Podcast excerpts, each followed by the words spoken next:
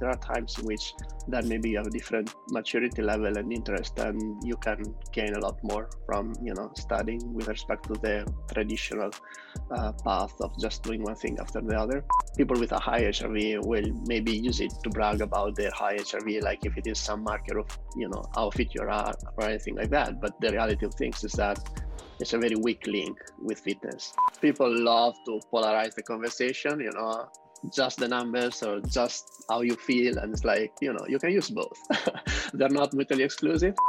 So if you were to take a data point, uh, you know, once at 2 a.m. and once at 4 a.m., then the impact of the circadian rhythm would mess up the data.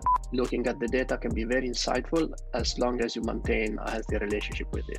Like if you cannot do that, um, then it's it's problematic. Because sometimes it's just better to not use it. Start with a plan.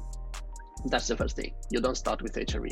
You don't go hard every day until HRV is not good anymore, right? That's nonsense and the recipe for disaster, right?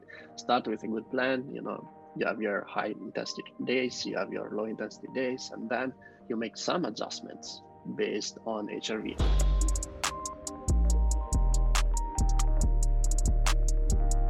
Welcome to this new episode. Before we get started, I'd like to thank our sponsor for the podcast, Moxy Monitor. For those who don't know about the Moxy Monitor yet, it's a NIRS device that measures muscle oxygen saturation and blood volume in real time. It's a non invasive sensor that is placed on the skin and can be worn during any training or sporting activity. Motocross riders and climbers wear it on their forearms, hockey players on the ice, swimmers can wear it in the water. I've used it to test rugby players, CrossFit athletes, endurance athletes, and more. The Moxy allows you to individualize work and rest periods, optimize load, reps, and sets, identify training thresholds in real time, and even correct movements based on what the data is showing you. You can also use the Moxy monitor to determine an athlete's energetic limiting factor and their individual training zones. Using this process, you can better target the athlete's limiter with precision in order to improve their programming, training, and in turn, their performance. You can view and collect the data on your Garmin watch, and you can also pair the Moxy with other physiological testing products such as the VO2 Master, Pnoe, and Cosmed VO2 systems. The Moxy is a tool I've used weekly for over a year now with great success, and I highly recommend it to any coach who's interested in digging a little bit deeper on the physiological side of health, fitness, or performance. You can use the coupon code UPSIDE at checkout for a 5% discount on moxymonitor.com slash shop. That's U-P-S-I-D-E for a 5% discount. With that said, let's get into the show. Okay, Marco, welcome to the podcast. How you doing? Thank you. I'm good. Thank you for having me. It's a it's a pleasure to have you. I uh, started looking at your work after I found you on Twitter, um, and you were talking a lot about heart rate variability. It's something that I hadn't really had uh, uh, the time or the interest, uh, honestly, to to look at up until that point. And uh, but then I was reading uh, Bruce Rogers' blog, and I thought I really need to understand that HRV thing a little bit better. So um, I read your I read your monster five part article on uh, on Medium. What is it? Resting heart rate and uh, heart rate variability. Is it title yeah, or something yeah. like that? Yeah. Yeah, for, exactly. For anybody who wants a comprehensive review of all those things, go check out Marco's uh, great Medium uh, posts. Uh, and uh, so I thought, yeah, great opportunity to get you on the show and talk a little bit about HRV and all things HRV. But maybe before that, um, why don't you give a little bit of your background for uh, for the audience. Yeah, yeah, for sure. And uh, you know, looking forward to chat more about HRV and try to uh, clarify some of those aspects also for other people listening. Uh, on my end, I have a technical background. Um, I studied computer science and engineering. Um, then I did a PhD in machine learning and data science.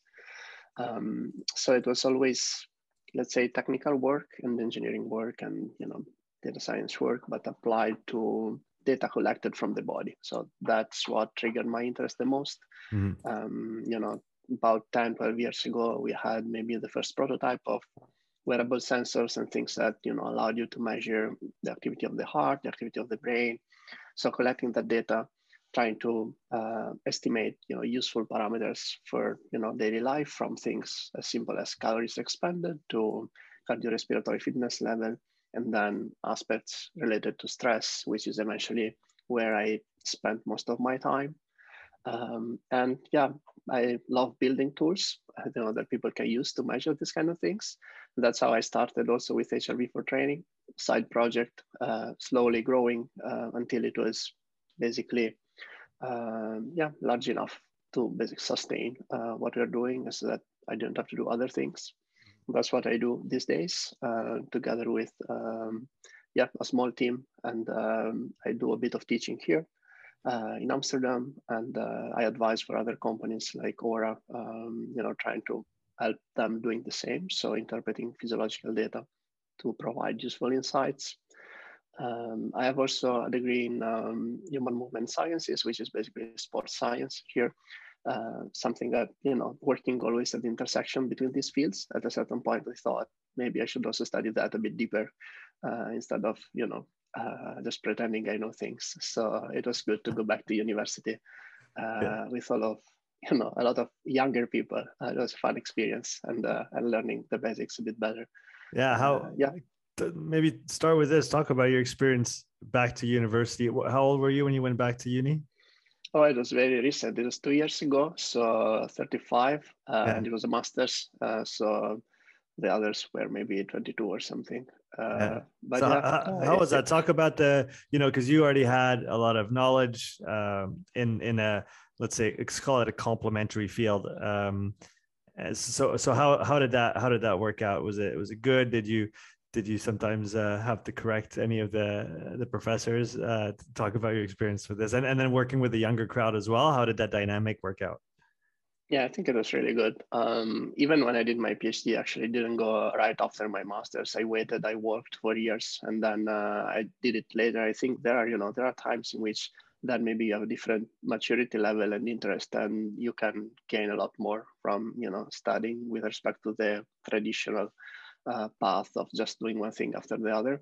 Uh, obviously both can work but for me i think it was helpful this way. So you know i could reason differently and got plenty of different ideas and eventually I also developed some other tools based on you know some of the things uh, that I learned there Oh, it was it was good both the interaction with uh, you know the teaching staff and also the fellow students. I think everything was pretty good. People at different times and with different um, yeah goals and ideas. But you know, for me, I wasn't there to then go and work in sports environment. Right? For me, it was just the learning, basically uh, that kind of experience, and maybe to a certain extent the network um, for them it is very focused on you know trying to get the job in a team for example and things like that that is for me very interesting was to see that aspect and you know the practical side also of people using the tools that we make right we make devices to you know sensors and apps to measure physiology um, to track in particular responses to training right? Even though you know everything is stress and we'll talk about that later but uh, you know the main application still is exercise and sports. So we work with so many teams um, and it's good i think to see firsthand also the way they operate the way um, you know they use these things or what they know what they don't know uh, what is painful for them when they use these kind of things you know the process mm. so i think all of that adds to you know what we can do to try to make it easier would you say that going in going back uh into uni with let's say already a, a job on the side or already a lot of experience in the um I was going to say the real world, but that's not that's not exactly what it is. It's just as a you know professionally, you've you've you already had um, a lot of experience. Did you feel maybe less pressure than the young uh, students that were there that, like you said, maybe needed a job when they when they got out? Did you feel less pressure, or did you feel that that affected either positively or negatively your your learning at all? Yeah, it's different for sure. Um, yeah, I think uh, on one hand, I had to do that while running a business and everything else. So it was a bit stressful despite the different type of stress uh, mm-hmm. being there. But uh, yeah i think it's just different. Uh, it's important to all of us doing it. So it's, it's not you know less or easier or harder for anyone probably. Um, but uh, yeah i think it's just a bit uh, the context matters. Uh, and in that case yeah for me it was you know a lot of extra evening and weekends and things like that. But it was good what were the main things that you took away from your your time in in uni I think uh, a lot of the aspects we looked into around maybe sports psychology, which I didn't touch before, mm. uh, were interesting to me. Um, yeah, and then um, I think it's also a good time for certain things like um, for sports science to be more aware of data and data science and these two words getting closer together. So um, it was the first year, for example, that there was this course uh, teaching data science uh, to sports scientists. And that's the course that I now have teaching. So it's, you know, opportunities that come from these processes, um, which I think are, again, timing is everything, right? You need you know everything to fall in the right place at the right time. And this was i think a good opportunity because uh, everything is more mature the field is more mature and these kind of things are getting more integrated. Like 10 years ago we were you know doing all sorts of things with these wearable sensors but it was you know to write papers. Like people could not use them. There were not no sensors basically that you could use for this purpose. And then you know using the data and playing with the data now you have you know master's degrees in data science and sports science and all of those things together and combined before there was data science was not even a term right 10 mm. years ago you know you would have okay machine learning and different you know um, it was actually my phd is in electrical engineering like yeah. it was you know i wasn't playing with chips i was playing with data but still you know the university architecture is a bit old school it takes time to change mm-hmm. um, so yeah i think now it's a good time to do these things mm-hmm. without without obviously wanting to take a jab at uh, the universities or anything like that what was in your from your perspective um, maybe the thing that they could or should improve on the most in terms of their framework or how they teach things or uh, what they what they brought to the students. Was there something that stood out for you that was that seemed particularly outdated at the time? Uh, well here um, i think it was pretty good. It was quite uh, like you have a strong practical side of things where you know you have to spend many months with a club or, or a team and do those kind of things. And then there is the more theoretical side of things. Where you have you know standard exams studying and, and doing your exams. Um, a lot of activities in group which i think is sort of helpful in you know getting to work with others. Mm-hmm. um, maybe it was a bit short masters here are one year uh, mm-hmm. unless you want to do a phd then you do get an extra year. I think that's maybe too compressed if i have to criticize something. I think uh, yeah i think more time and more courses should be there to allow people you know to learn more things and have more impact than instead of just you know trying to uh, yeah come up with things when they get in in the real world as you say uh, which yeah i think that's the term.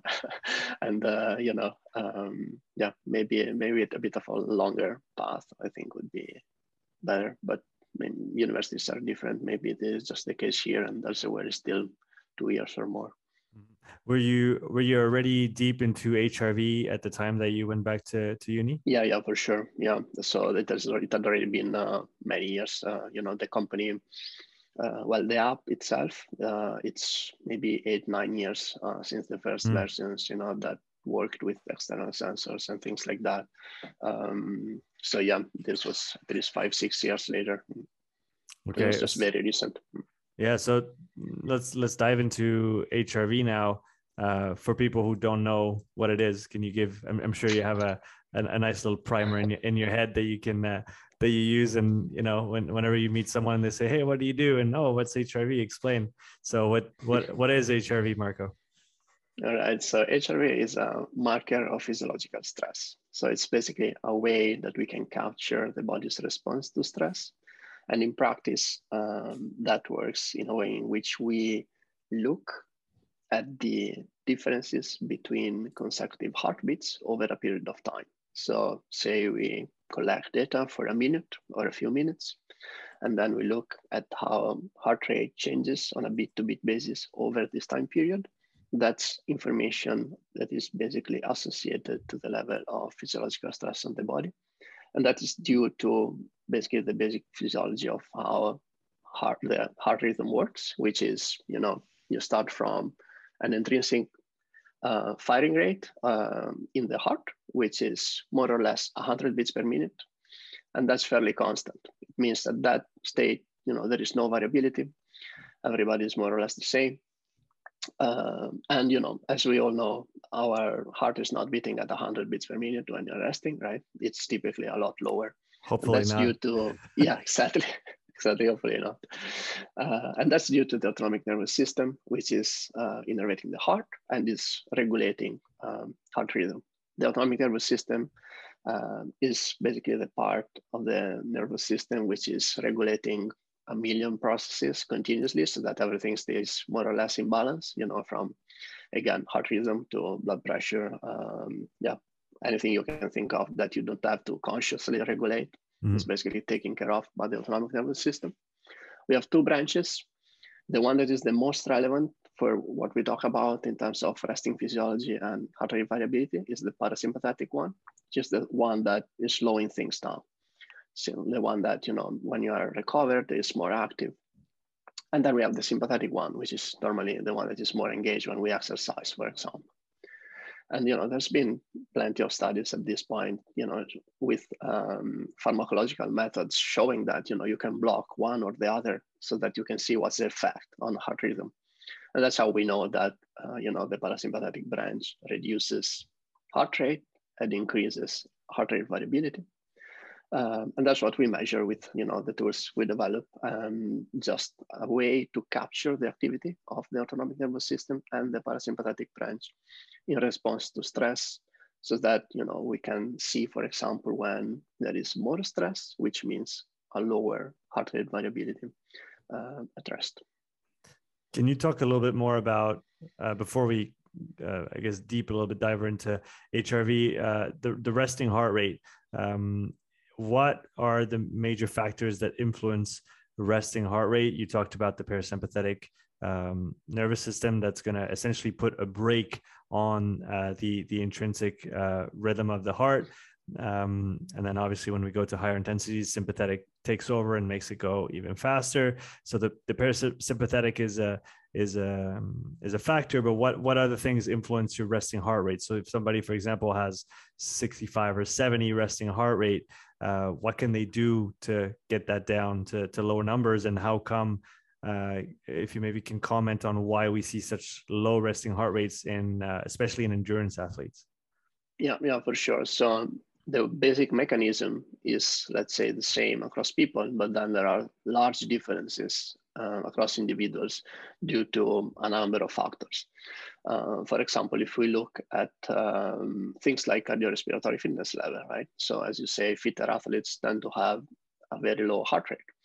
Uh, people that are less fit uh, across the board will have um, a higher resting heart rate. That's something that, you know, um, I would say it's quite a strong link between uh, the two parameters. You know, it's not as strong as heart rate during exercise, right? That's a much better, you know, submaximal marker of fitness. But at rest as well, we have, I think, a strong link uh, due to, you know, simply how we respond to exercise. Right? The heart muscle changes. Mm-hmm. Uh, it can, you know, pump more blood, uh, which is uh, which is uh, beat. Uh, and you know reduce also heart rate to deliver you know the same cardiac output so that's what we see uh, consistently, I think, across the board. Um, and it's also one of the easiest things in response to interventions, right? You get inactive people to exercise, um, their heart rate most likely will reduce a bit over the protocol. So that's a strong uh, differentiator between people. Other things are related also to, well, I would say any aspect of health, of course. Uh, you know, we can oversimplify and look at things like body mass index, you know, people that are, let's say, on the less optimal sides of the spectrum, you know, either underweight or overweight or obese, tend to have, you know, much higher resting heart rates. Um, at the same time, we have uh, also sex differences. So women have a higher resting heart rate. Um, I think here is also where it gets interesting with HRV because the two are obviously linked, right? We know that higher resting heart rate typically is associated to lower HRV. But um, it's not always that simple when we look at the population level. For example, um, in the context of fitness, you know, HRV is uh, you know something people with a high HRV will maybe use it to brag about their high HRV, like if it is some marker of you know how fit you are or anything like that. But the reality of things is that it's a very weak link with fitness. Uh, it's mostly genetic, so uh, it's really not something you can do. Uh, there's not much you can do about changing your you know baseline uh, HRV value. Maybe we can also talk more about that later. But mm-hmm. just to say that it's easier to change your resting heart rate than your resting HRV with interventions like exercise. Um, and even, you know, we said women have slightly um, higher resting heart rate, but the HRV typically is very similar, or there are no obvious larger differences there between men and women. Uh, so, you know, there could be also reasons there to, to uh, hormones and, you know, other parameters that differ between men and women. Um, this is somewhat confirmed by the fact that after menopause, with where you know there are less of these differences, um, the data looks more similar between men and women. So you know hmm. it could be that earlier you see more of that.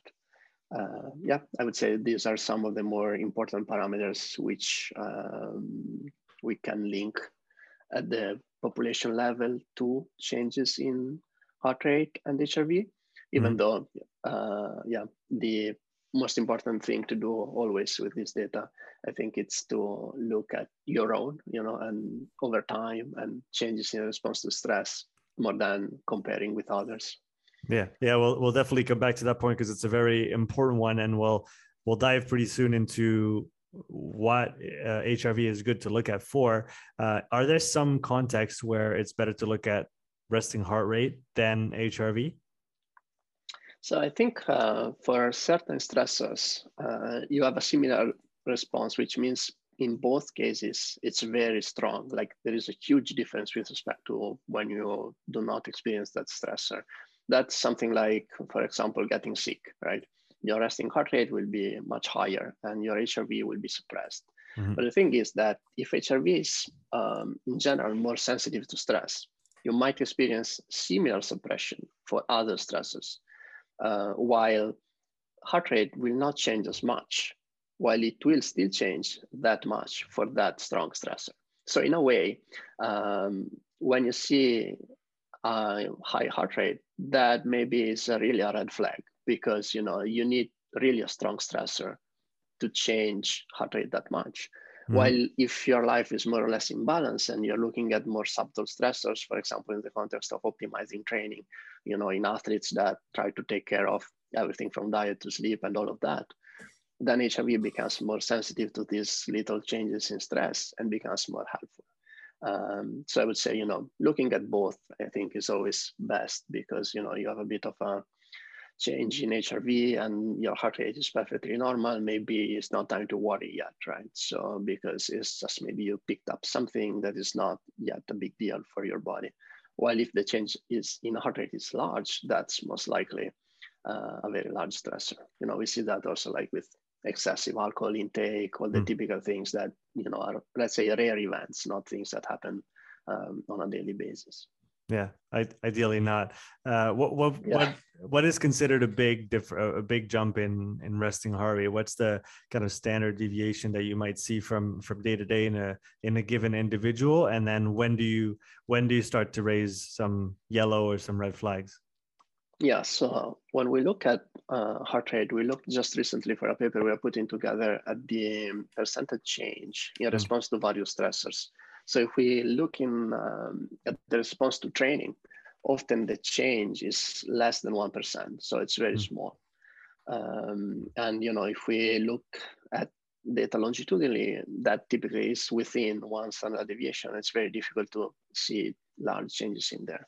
Mm-hmm. If we talk about sickness or alcohol, then we go much higher. We go four, six, eight percent. So that's definitely outside the typical one standard deviation that we use for this kind of interpretation.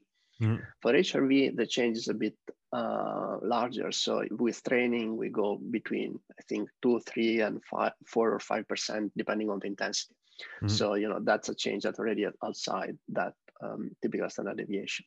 While again for alcohol sickness and so on, we reach 10, 12 percent. So that's a very large change. Um, and yeah, I would say those are the typical ranges and, and changes we see similarly, I would say uh, for people that have a regular cycle, the menstrual cycle will have an impact there. Mm-hmm. Um, which it's a bit different because then you know basically it's there all the time in different phases it's not just you know um, like these other stressors that you experience when you do something like training or you know when you're sick which is a rare event so i think that's something important to pay attention to because it might also confound your analysis if you don't think about it for mm-hmm. example you might you know you, we know that during the luteal phase the second part of the cycle we have a suppression um, in HRV, for example, and slightly increased heart rate. So if you see those changes and you don't uh, factor in the fact that you know you're in that phase, you know you might think that's a response to some other stressors, while maybe that's just you know your baseline is just following that, that pattern, and then you look at changes with respect to that. So it becomes a bit different. I think those are the main factors to look at. Yeah, what you mentioned here, I think, is really important. Is that I guess that biofeedback aspect of uh, looking at HRV and tracking it consistently, at least for me. And I've, I've been working with your app for, uh, I think, at least six weeks now, maybe maybe two months, cool. and um, really just paying attention to okay, how do I feel? How does that look? on the numbers and and and making links between the two. Uh, for example, last night I had uh, a pretty big meal, quite a bit of carbs, and I know that when I have a lot of carbs uh, late, not, not, it wasn't late, uh, but it was later at night. Uh, I usually don't don't sleep very well. And i definitely saw it on my i definitely didn't feel great this morning. I felt all puffy. My face was and i don't know if it was the amount of carbs that i ate or the mayonnaise that i ate with it which i hadn't eaten in a while which usually the oils i don't do great with. So i probably have to dig a little bit into that. But i mean even just the fact that it prompts those questions and forces me to ask myself oh what was it? Was it too many carbs? Was it too late? Was it the mayonnaise? but but I think that that feedback aspect is really important because again, it it just maybe doesn't always give you the answers, but it forces you to ask better questions. Yeah, exactly. Uh, that's exactly the point. I think it should be about awareness and you know about giving some thought. It's not about uh, you know offloading the decision making process to some tool. I think the most important part is really the awareness bit, trying to understand what is happening, uh, you know, I've, I've talked to coaches that are like, yeah, we take the measurements, but we really like the questionnaire, like because they want, you know, people just to stop a second and, you know, think about mm-hmm. the, how they feel, report back. Um, and, you know, that's, I think that's very important because otherwise, you know, we are always rushing to do something and we never stop and think about how we are feeling. Yeah, I, th- I, think the questionnaire questionnaire is key, and, and you've embedded that in the app. After you, you take your measurement, you can't see the result of your measurement until you fill out the questionnaire, which again I think is is very clever because um, and uh, speaking to some of, of my athletes, I've I've had a couple of them uh, get on the app and start using it. They said, "But I don't want to. I, I, don't know how I feel in the morning. I don't. I don't want to think about that. I just want the number to tell me what's going on." And I said, "Well, no. We need we need both, right? We need the physiological marker, but we need we need your sensation as well. We need your perspective because what's going on between your two ears is just as important as what's going on actually uh, you know inside inside your body. And then and then you get on the bike and now you have three points of of, of data. And now we can actually make a make a decision on, on something but just looking at the data is not good enough. And uh, and and sometimes it's even not the right thing to look at. Yeah yeah exactly. And you know there's uh, people love to polarize the conversation you know just the numbers or just how you feel and it's like you know you can use both. They're not mutually exclusive so i think that's what's best. And as you say context and training then you know the other part of uh, the picture so you know how that goes. Uh, and then i think when you start looking at all of them together um, and i think it's really key to look at them like together but separately like not combined into you know some sort of um, scores that says everything because that's how you actually basically dilute the insight. You don't yeah. know anymore. You know uh, where does the reduction come from? Was the athlete not feeling good? Was the data not looking good? Uh, you know what was it? Was was it the training? So I think it's not too much data. You know we have few data streams here and there. You look at the subjective data, the objective markers of physiological stress, the training, and you know that's i think is uh, can be very helpful to get you know the full picture and then make hopefully some meaningful adjustments if needed Mm-hmm. Uh, I want to go into the practical side uh, pretty soon here, but before that, can we talk about the autonomics behind HRV a little bit more deeply? Uh, I was introduced by uh, to the con- concept of uh, the vagal brake or the parasympathetic brake through uh, the polyvagal theory, which absolutely blew my. It's by far the most complicated book I, I read. I, I definitely didn't understand half of it, but just trying to understand what he was saying. What uh, I think uh, Stephen or Stephen Porges uh, is the the author of that book. Uh, what he was talking about, and really going deep into the the autonomic nervous system. Um, so, from your perspective, can you give a bit more details of how those the parasympathetic sympathetic system uh, are interlinked and work together? I, I always thought before that that it was like like almost like a seesaw. It's like either parasympathetic or it's sympathetic. But actually, from what I understand, and you can correct me if I'm off, the sympathetic is kind of always there and it's the parasympathetic that comes and puts a brake on it and it kind of dampens it down um, and so that's one of the things that we that we measure, measure with hrv but uh, yeah can you give us a bit more detail on on that autonomic side yeah i think i think that's correct so um, well the, you know the theories are theories so it's not something that you know in many cases we can even verify because we are unfortunately limits in what we can measure. So that's, uh, yeah, I would say one of the most challenging aspects uh, of all of this is that, for example, you cannot really measure the activity of the vagus nerve. So mm-hmm. Uh, you can only do like macro things, like we block the entire system, like we said before. So the mm-hmm. parasympathetic system does not influence the heart, and then we know that you know, for example, there is no variability there anymore. So um, that's how we derive that then when it's there, there is more variability. Mm. Then um, an approach that we can take is um, maybe a bit more data driven as well. So we could experiment and induce stress uh, and then measure the change. So then, you know, when we can do that and reproduce that, I think that uh, is quite an effective way um, to understand how the system responds to various stressors. And on the sympathetic and parasympathetic, yes, I agree that I think both of them are um, there at the same time. We know that also again from the uh, pharmacological studies when we are at rest, um, you know, the parasympathetic system is dominant, but it's not the only um, system that is modulating heart rate uh, because we do have a change also when the sympathetic system, for example, is inhibited completely then heart rate will further in change change by something like another 10%. So even mm-hmm. when you're at rest, uh, you know, the huge change is due to parasympathetic activity, but there is uh, part of the sympathetic system, let's say, uh, having an impact there as well, even when mm-hmm. you're not doing anything.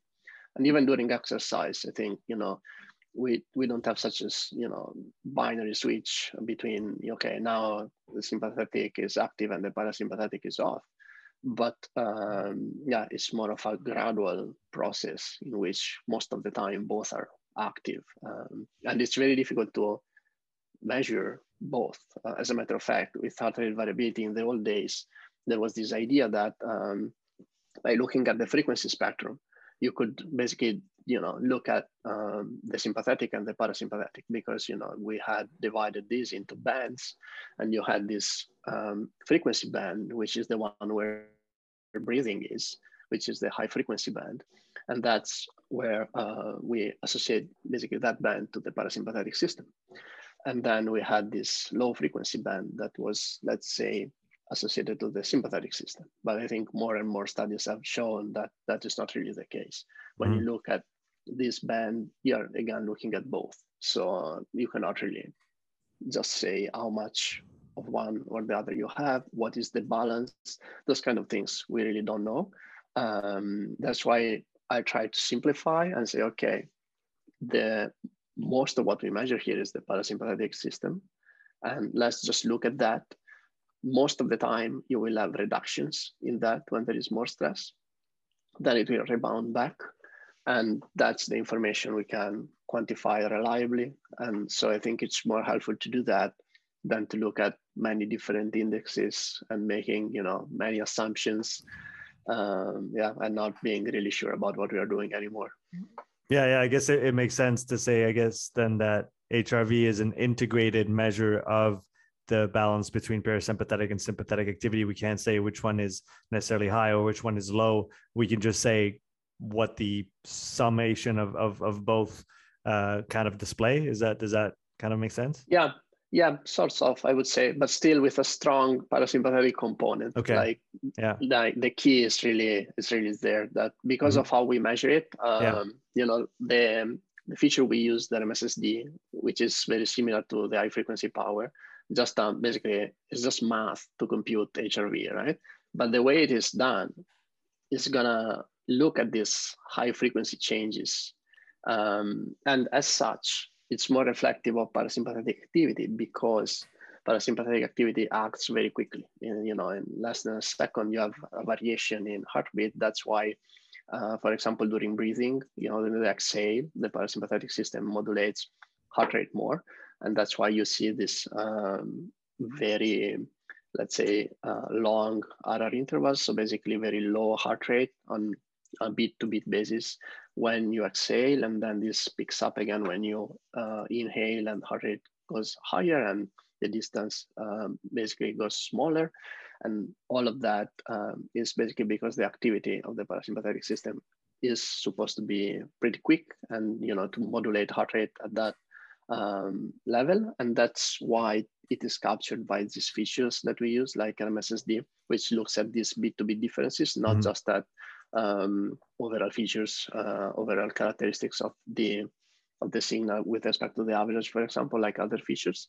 Um, so yeah, mathematically, it's just uh, more representative of the parasympathetic system. That's why, yes, both are always active.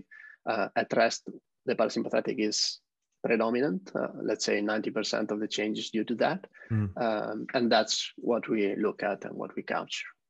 Okay, that make, that makes sense. I want to talk quickly. I don't want to go too deep into it because I, I already did with Bruce Rogers. So for people who want to listen about or, or hear about HRV in the context of dynamic exercise, go check out that episode with Bruce. But uh, one thing that uh, I guess I guess I realized through what I learned through through you and through Bruce as well. Uh, and again, I, would love you to maybe expand just a little bit from your perspective. Is that if we take uh, intensity distribution, I know you're uh, an accomplished runner as well. Um, my understanding now is that uh, below your first threshold, you're going to maintain that parasympathetic dominance, which is one of the reasons why, from a fatigue perspective, um, the, the, the volume accumulated in the moderate intensity domain will be less impactful and maybe even have a positive impact on the status of the athlete. Whereas when you go beyond that threshold and obviously it's not a single point in in time or space or on a on a data set it's it's more of a gradual like you said it's a transition and it's the same with thresholds.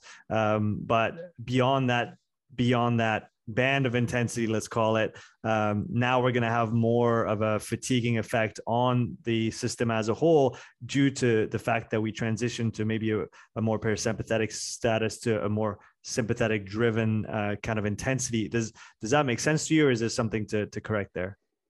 Yeah, no, I agree. I think uh, you know for quite some time people have tried to look at HRV also in the context of exercise it's always been a bit difficult because, uh, yeah, the parasympathetic system, or at least the way we measure it, is very suppressed, right, when we exercise. So then the change is always being very minimal and almost not possible to see changes unless you do maybe a maximal exercise test. Mm and you know that's not very applicable because uh, you know you don't do that very often or maybe ever hopefully ever right so uh, with the work that um, bruce rogers has done and, and the team uh, working with him uh, they've been looking at other features that seem to capture uh, these changes in these intensity zones that you mentioned a bit better mm-hmm. um, or at least to be yeah to allow for a wider range of HRV in mm. that context so that you can analyze it in a way that um, it is of more practical utility, I would say. So it's still a way to look at um, yeah variability between bits, but more uh, in the context of how the properties of the signal signal change with respect to themselves. So some mm. sort of autocorrelation over time. Um, yeah, and that's maybe something that even at rest would be uh, indicative of you know the similar processes that we measure also with other features. Um, we haven't looked into that yet, also because it takes a bit longer, uh, even just two minutes, and you know most of the data we collect is just one minute. So those kind of things, you know, you need them to uh, standardized and, and analyzed correctly. But at the same time, I think, uh, yeah, maybe that's something to look into to see if we can capture, for example, similar responses to stressors also with respect to the typical features we use. I think it's an um, interesting uh, area to, to further explore. Mm-hmm. If we talk now about technology and what tech we're going to use to measure HRV, uh, can you give us the Coles notes on currently 2021, end of 2021, going into 2022? What's available to uh, the everyday end consumer, and what are the, the the best choices at this point to to get a uh, an accurate measurement of, of HRV, and maybe you can go into the details of why getting an accurate measurement is important, especially with HRV, whereas uh, heart rate is is a little bit different on that on that scale. Yeah, yeah, for sure. So I think uh, you know we have three things to consider. One is um, measuring accurately, right? But the second thing, which is very linked to the first one, is to have a protocol for that measurement. Like there are devices that are very accurate to measure HRV, but then they give you data that is actually of no use. And later we can have some examples um, of, of the issue, but that is very important. It's not something that, you know, you wear something and it spits some numbers. It does not mean that you can get an understanding of what's physiological stress um, done that way because context is key when you measure and you can talk about that a bit.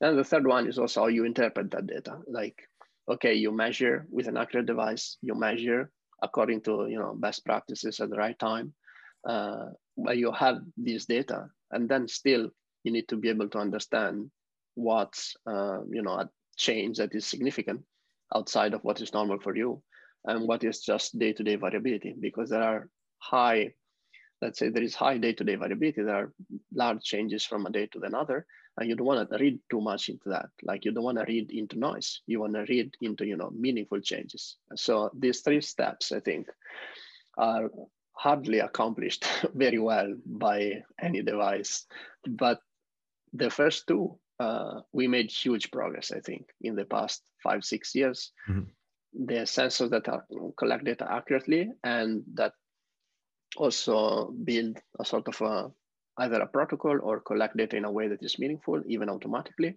Um, that has changed a lot recently. So I think uh, we can start there. So, you know, before we had uh, nothing but chest straps and some apps that you could use to measure uh, HRV. Then with HRV4Training, we introduced uh, you know the measurement with the camera and you know validated that with respect to ECG and chest straps. So that's obviously an alternative that you have today. That means that you know you don't need any sensor. Like you place your finger on the phone camera and measure for one minute, and that is as good as any other um, device out there. So, what was that? that was that your idea? Yeah, yeah, that's something we developed uh, with HRV4Training. So, uh, how yeah, did you probably. how did you think of it? Did, was this another app that was doing something similar, so or other apps had, using the, the exactly? The... So there were apps uh, doing heart rate for that, mm, you know, okay. so with the camera. So we, there was this MIT project that started doing heart rate with the camera.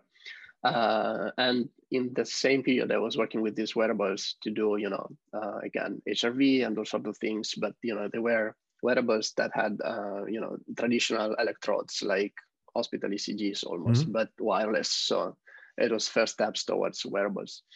Um, and then I was familiar with HRV, and then, you know, I had a background in computer science engineering and coding. And then this uh, it was the days of you know maybe the iphone 4 the first iphones that could also link to sensors. Mm-hmm. so again timing was good. The, we had the first uh, apps trying to do heart rate with the camera. And then i started from there but then went to into hrv and uh, yeah the camera of the phone was good enough. Uh, then later you know there had been more research on this and the reason for the camera, despite being you know relatively low frequency uh, in terms of the signal acquired, because you know ECGs we always say okay you need a thousand hertz you know or 500 so high frequency data, and the camera you know you can get it at 30 hertz right. So how can you get the same accuracy? The thing is that the shape of the signal is very different. You know, an ECG has a very sharp peak. It is the where the basically the R peak is. This is what you measure. Mm-hmm. So that you need to time it like very precisely. Otherwise, you're going to be off by and you cannot compute HRV correctly. While the PPG, the signal, you know, basically blood flow that you measure with all optical sensors these days, the camera or other things, um, that is just a smooth wave. So the way you identify the peaks is very different. Uh, and at that point, basically, you can do it even with much lower frequencies. And indeed, um, yeah, you don't have to take my word at this point because there have been like many validations of this showing that um, compared to ECGs and chest straps, when you compute both the RR intervals and the features like RMSSD, then mm. eventually you get the same numbers. So I think that that was for us, uh, yeah, the main driver of the innovation and everything that we've been doing because uh, it allowed people to measure just with a phone. Uh, you know, many more people got interested into these kind of things because it's a lot more practical and easier to do in the morning. Uh, you know, you don't want to wear a strap typically, you know, first thing in the morning. Uh, and then, you know, that's, uh, yeah, quite helpful if you want to do it, um, yeah, just with the phone. It's, it's pretty easy. Then on top of that, we started having like more wearables that can do things in the night, right? So that's mm-hmm. another advantage for many people because, uh, you know, for me, it's no trouble measuring one minute in the morning, but, you know, there's people that maybe have, I don't know, small kids or uh, things like that.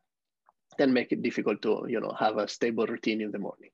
Or um, the technology is, is pushed to someone. Let's say you're working a team and you mm-hmm. say, okay, all athletes use this technology now and then it's not something that they decided to use it's something they need to remember to use and it can be more difficult like i've seen in you know in professional teams. Sometimes everybody's compliant sometimes half of the team is compliant. Um, and then it's not very useful if you don't really do it at least three to five times per week. So uh, now we have you know the Oura ring we have the whoop i think fitbit also measures in the night. So there's like a few devices that do that. They all do it a bit differently um, I think my advice there, and I work also with Oura, so you know, full disclosure, obviously, you know, I thought I know very well the tools where I work. I know mm. sort of the, the other tools because I know what is known in, but you know, based on what they document. Um, but uh, and another important thing here is that these are products, so tomorrow they could change, right? It's right. not something that is written Fixed in stone. In, yeah, yeah, yeah. Yeah, exactly. So the you know we say we don't like something and then the algorithm can change tomorrow. So maybe they will change positively you know towards something more accurate.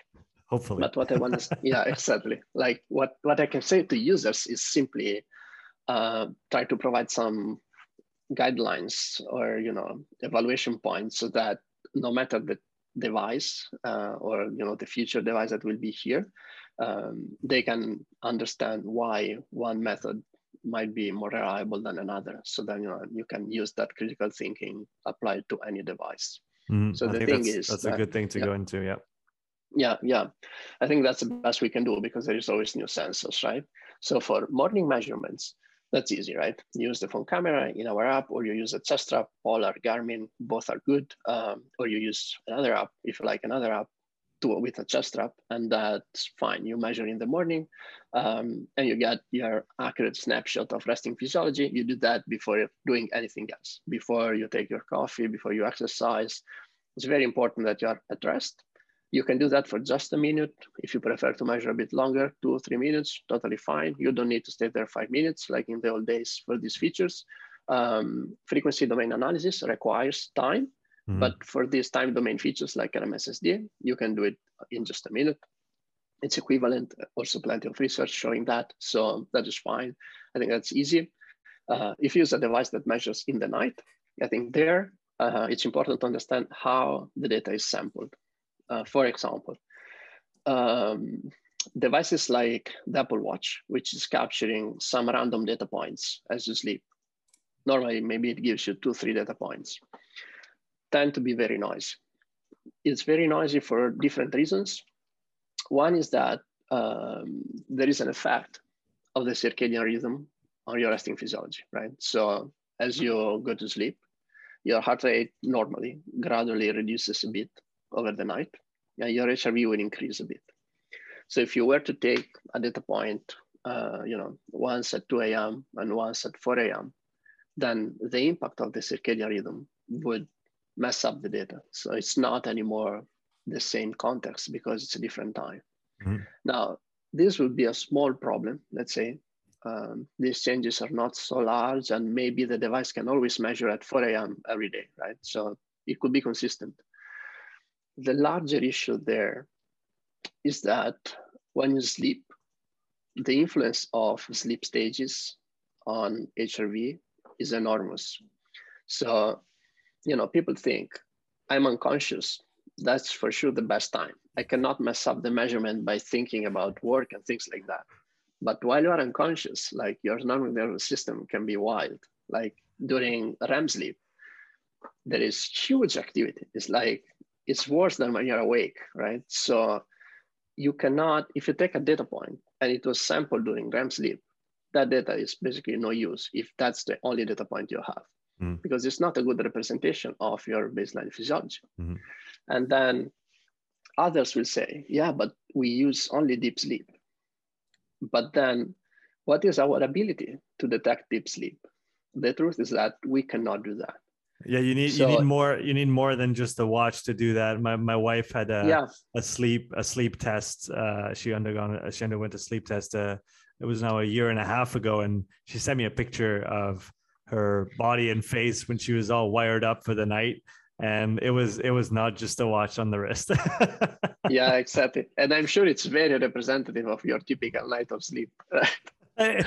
Yeah. Uh, well she did she, I, i'm totally with you there on the go into a, a, foreign place and be wired up completely to the point where you're a little bit stressed out maybe and it's hard to sleep and then measure and use that as a as a data point. She did she did have to wear a uh, a watch, uh, a specific watch for I think it was 15 or 30 days before that.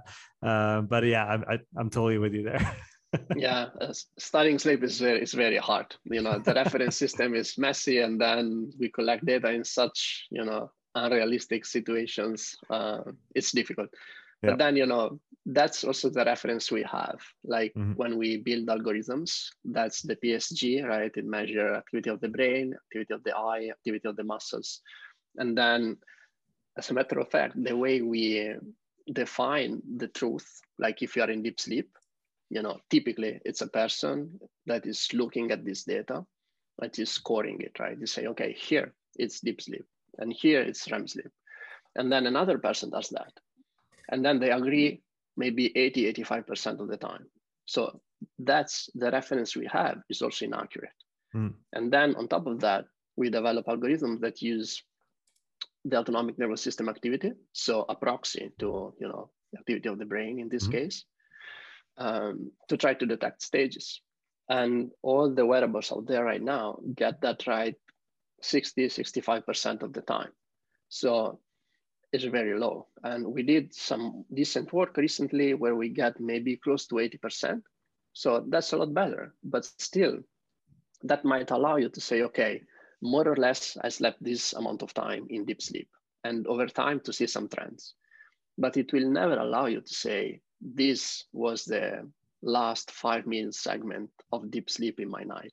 Mm-hmm. Like that is absolutely impossible because we don't have that accuracy, like no system has and even if you measure you know with brain waves because again it's a person's opinion against another person's opinion. Like mm. it's it's just a messy application.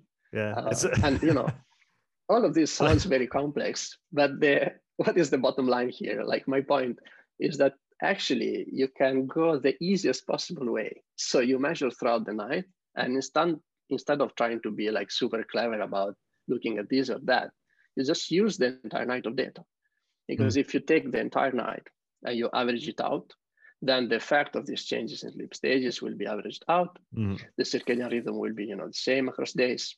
And that snapshot, that is, you know, anything between four, five, and eight hours, if you use the full night or just, you know, the first four or five hours, um, like some tools do, I think that's great. It's, you mm. know, a good okay. assessment of resting physiology. And so if you look for a tool, just check with the company is it measuring, you know, four hours, five hours, the full night, then great. That you can use that as an assessment of resting physiology, the mm-hmm. same way you would use a morning measurement. If you get very sporadic data points, you know, just one five minute segment or a couple of randomly collected data points, um, then I would say that's a no-go. It's going to be very noisy. It's going to be very difficult to derive anything, uh, to, especially to assess more subtle stressors. Again, when we look at HRV. mm. um, yeah, sure, you capture things like you're sick, the ones we said before, right? Sick or high alcohol intake, you know, those are examples you say also online. Like you see it all the time with all the tools. It's like, okay, but is that why you bought it? I mean, right? I'm, I'm sure that there is more on the day to day and the management of things and stress that we want to really look at these more subtle things more than these enormous stresses that you don't need the technology for. Yeah, hope, hopefully. yeah. Um, if we talk now about interpreting that data, and by the way, I've I've definitely noticed that. Um, yeah, alcohol intake. I'm about eight to ten beats higher at at rest, and my my resting heart rate in the morning now is about I'd say average is probably 51 to 54 is is kind of the range. And I, I I'm the days that I have drank in the last two months, I've been I've been like close to 60 or over 60. Uh, and it's quite and you can even feel it so you're like you, you, wake up in the morning and if you pay attention uh, that's again going back to the biofeedback uh, piece is that it forces you to to think and to look within a little bit and and be like okay so oh yeah that's okay that's what's going on in there. It's it's really it really disrupted the the, the whole system quite significantly. It's i guess it it should be evident to us how bad it is for us given how we feel right? Yeah but, for sure. but we just keep doing it over and over and over again. And then um yeah it, maybe before we go into interpreting the data can you talk about the impact of such a stressor as alcohol uh, one or two, maybe let's go for two nights a week because one, uh, maybe you could talk on both, but one or two nights a week of of heavy drinking, like I might have done in my my young years when I was playing rugby, uh, because this, that's just what we do. Um, what is the actual impact of you know a couple nights of heavy drinking during during the week on uh, on your physiology as a as a whole and your capacity and yeah. your ability to recover? Yeah, I think uh, well, it, it's difficult to um, generalize because you know it's going to be super individual, um, and the amounts will matter, right? Um, you know, when I hear, you know, even Matt, you know, Matt Walker is a sleep expert, uh, yes, professor yeah, at yeah. Berkeley. When you know when he talks about alcohol and caffeine, is uh, often saying that you know in the studies they do, they see that even small amounts will have an impact on you know your body's ability to basically restore right mm-hmm. and recover. So there might be things that you can see better in that kind of analysis with respect to resting physiology for small amounts of things. For higher amounts like you know if you say heavy drinking twice per week i'm sure you know that's a large impact on you know your autonomic nervous system um, but you know. It's a, it's a good thing I, I, it's never too late to change. I was i was young and i had all the all the right hormones in the right places so I, yeah exactly. i'm sure that's how i got through it. If i if i tried to do even remotely close to this today i would i would die. I would probably I would die. Uh, I feel like you're in a good shape these days, so probably the habits have changed. they've they've definitely changed substantially. Um, let, us talk about interpreting the data. Uh, one thing that I really appreciated about your app when I started using it is that it doesn't tell you anything for a little while, right? You you have to because, like you said, uh, like you alluded to it earlier in the in the in the in the podcast um, you don't want to look at one data point and you certainly don't want to look at your data point compared to another person's data point. You want to look at your own data set. And um, and so i think it's what is it 14 days before or is it six or 14 days before the, the app actually starts telling you things? So we um, we provide some um, some information already after four days. Okay. And then this builds up up to two months, and then right. that will get incrementally better up to mm-hmm. two months. Mm-hmm. And then that point, it will always be the last two months that will carry. Yeah. Uh, so that that's always current information. I think mm-hmm. you know you touched great point there. Of course, uh, this kind of data it's uh, very individual even more than you know we said before like even more than other parameters like resting heart rate right? You measure resting heart rate and yeah maybe you can compare that with your runner friend if you do the same things and you know are of the same sex and of similar age and things like that. But your hrv like there's absolutely no point comparing that. Like it might tell you that there is well if you and your friend are very different age, then there might be a difference that's linked to something. Mm-hmm. Otherwise, the difference is most likely associated to, uh, yeah, nothing you can do, basically, to change it. Yeah. It's just you know very strong genetic component. That's why I always say you know do not use it as something um, that you basically as an outcome, right? Uh, do not try to do things to get your HRV to a certain state or level, but use it you know as part of the process to make adjustments so that what is the outcome is you know better health better performance because you manage stress better thanks to this regardless of how it trends mm-hmm. and you know obviously if there are huge lifestyle issues again like heavily drinking daily or you know having a terrible diet or never having exercised yeah for sure you can change your hrv as well by shifting that but for healthy people uh, yeah, there might be no change and it's totally fine. You use it in a different way, use it as feedback for stress. Mm. And to do that, you need, you know, to understand what is your normal and when you are outside of that. And that requires some data. Uh, you know, obviously HRV4Training and other tools are also consumer products. So, you know, we cannot wait two months like we would do in a study. We need to give people something. And I think the bare minimum is, you know, about four days so that you have a bit of variability. And then you start capturing, you know, when you deviate from that. But then again, this keeps increasing for up to two months. Uh, why two months? Um, I think there um, different trade-offs. It's not a magic number. You could use one month, like in, they do in some studies. Mm-hmm. Um, I think in that case, in studies often they have some more constraints. You know, it's difficult to get the participants to you know do this every day before even starting the study, mm-hmm. and then you have the study, like many complexities. But again, in real life, it's also different from a study. Um, I think you can use more time anything between 40 45 days and two months i think is good because that way you don't get stuck in very old data because there is also seasonal components and those yep. of things. So your physiology four months ago you know is not something that should drive the advice today. At the same time you don't want to be super reactive. Like if uh, you have experienced just now last week or two weeks ago some period of poor health or something was wrong for several days you know you're daily scores were very low, your baseline reduced a lot. You don't want that to be your normal and then, mm-hmm. you know, everything now to be compared to that. So you want to have, you know, a broader range of values so that you capture these changes, potential reductions, bouncing back from that, um, and putting things in context. So eventually we went for these two months. Uh, I know others use something more 40, 45 days. I think that's also all good. So now we have the data. We have ideally, uh, like you said, a couple months of, of data that we've accumulated. Uh, now, what should we do with it? What what do we let the data tell us, or what do we try to extract from it?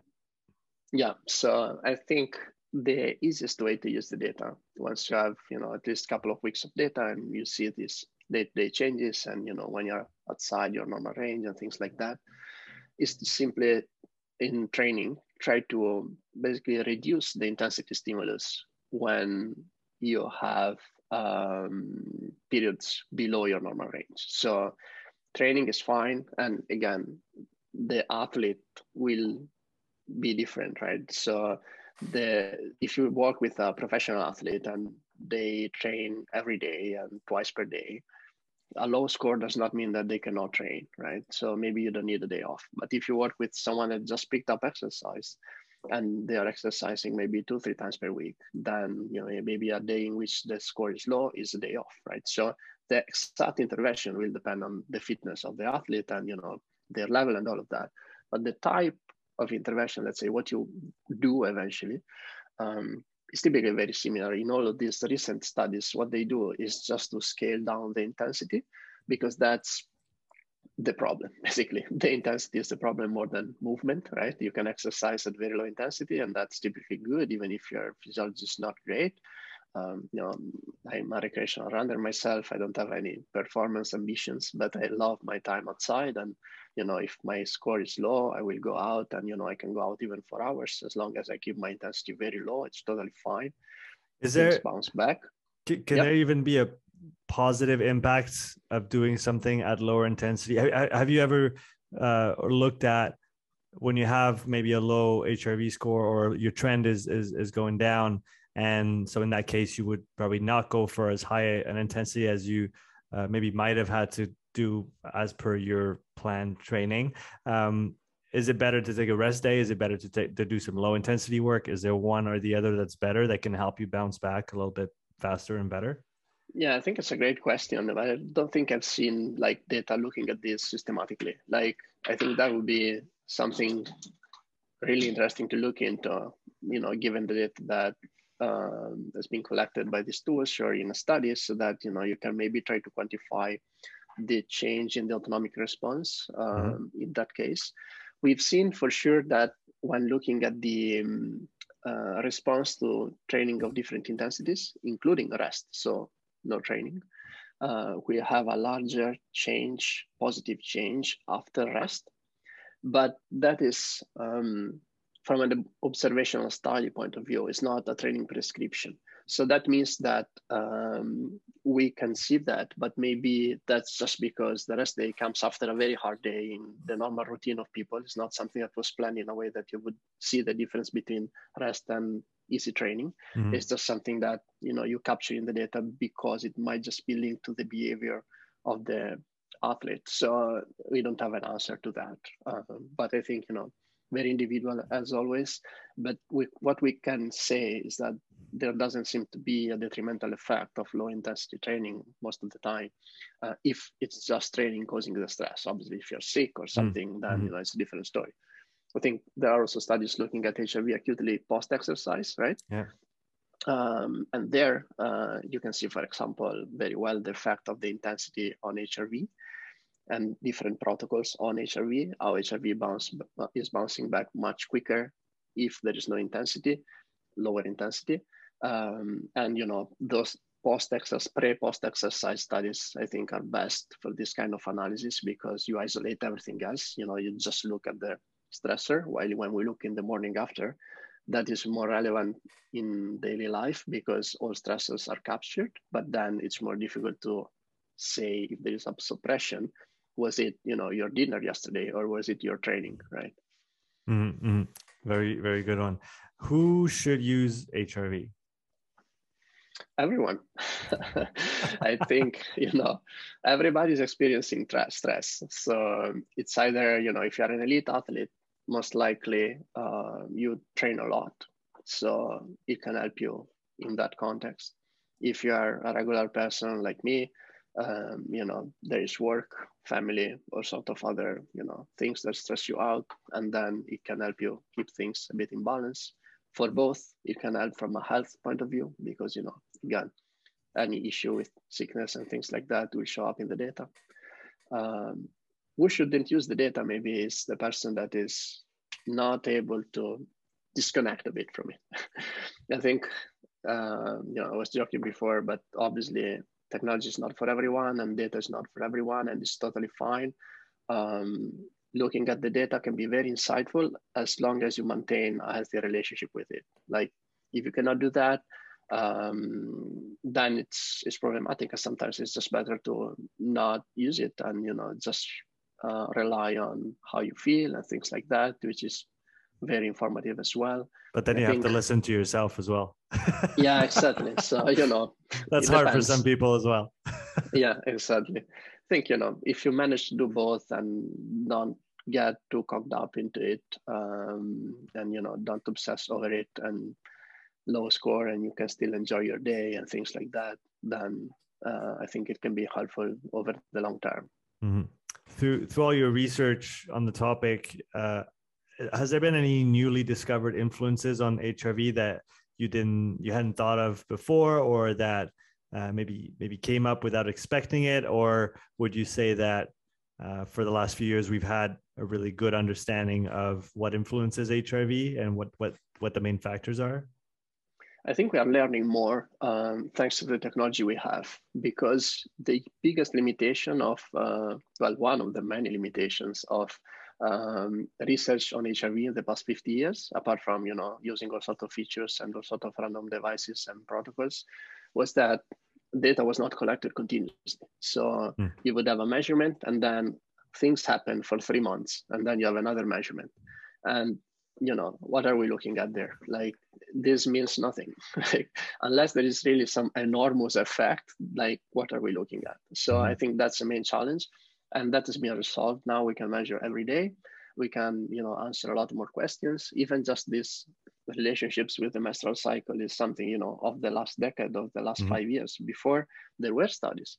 But you know some of them showed the same relationship other something totally different because again one data point over you know a period of weeks could be all over the place if you don't you know uh, look at data consistently daily mm. so i think you know as now we have also all these tools that measure in the night and requires even less effort i think we can really look at pretty much anything um, in you know over the course of years of life and you know even uh, I remember quite a few studies at the beginning of, of the pandemic showing changes in resting physiology mm-hmm. uh, due to people changing also their behavior associated to sleep uh, because you know you don't have to go to work and things like that and now we are looking at um, we are seeing for example changes in resting physiology post infection right? Mm-hmm. so how long does it take for your resting heart rate to go back to the values you had before?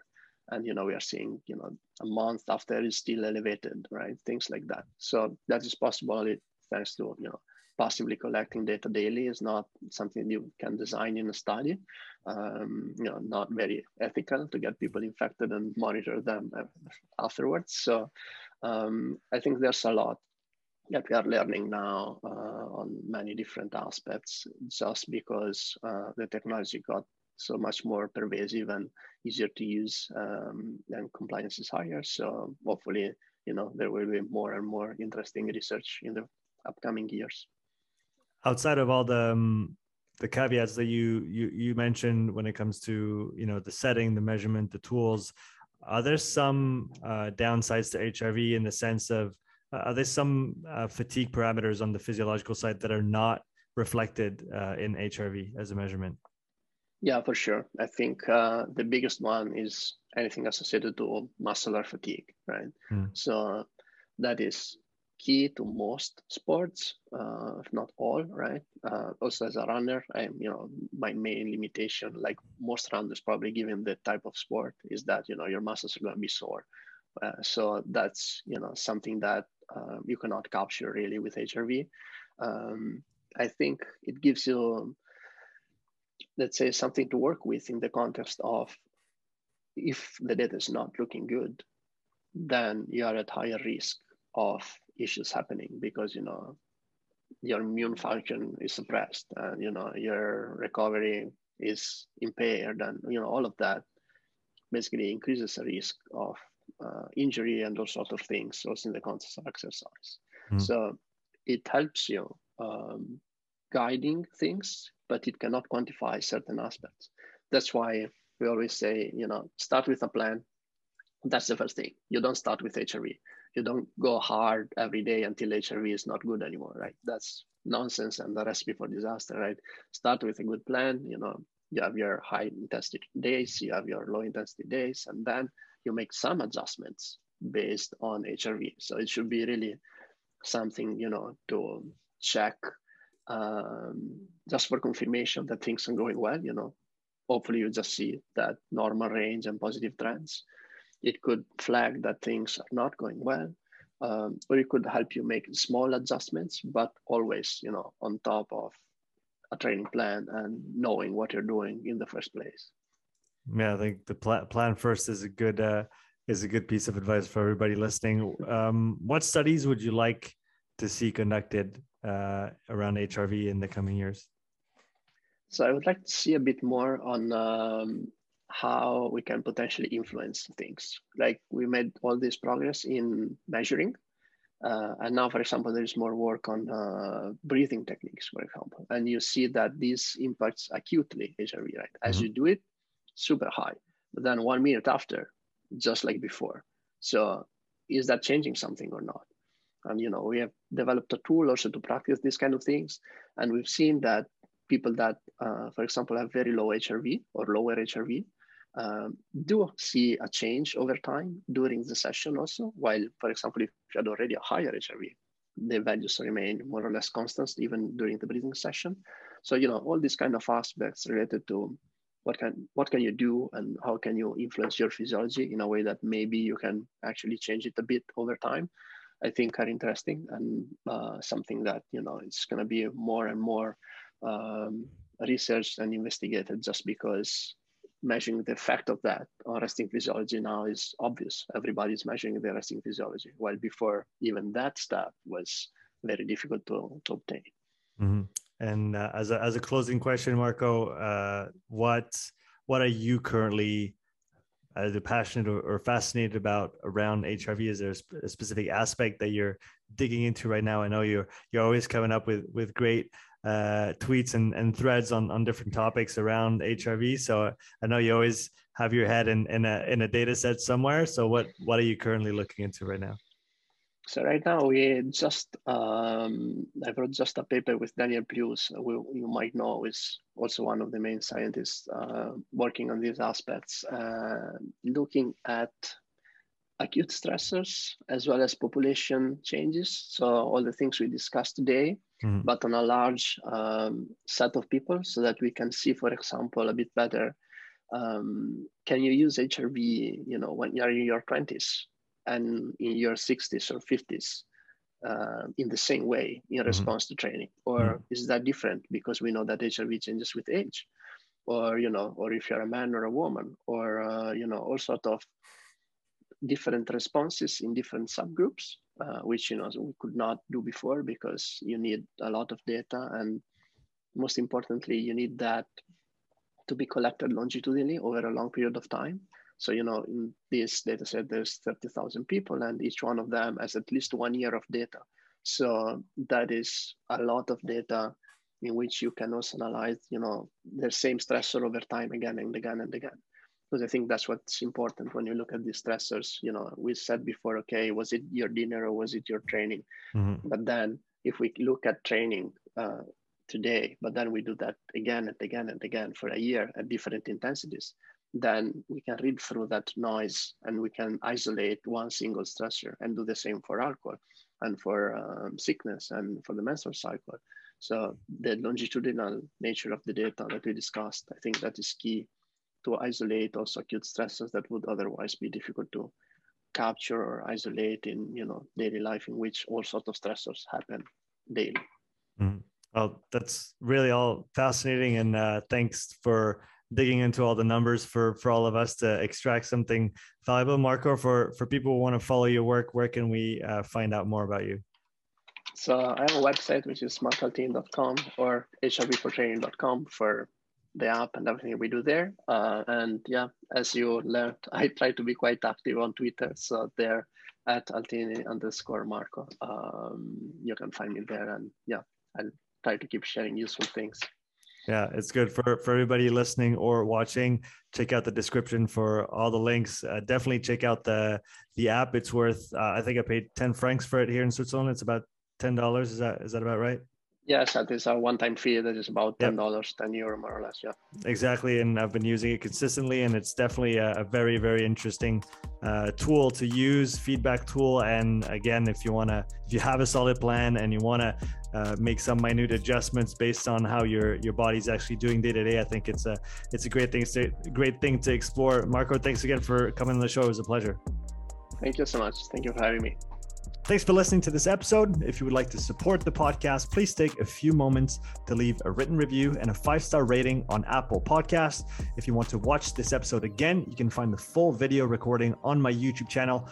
You'll also find hundreds of hours of free content, all my podcasts, my thoughts of the day, structured presentations, and more. So don't wait, go subscribe, and I'll see you in the next episode. Take care.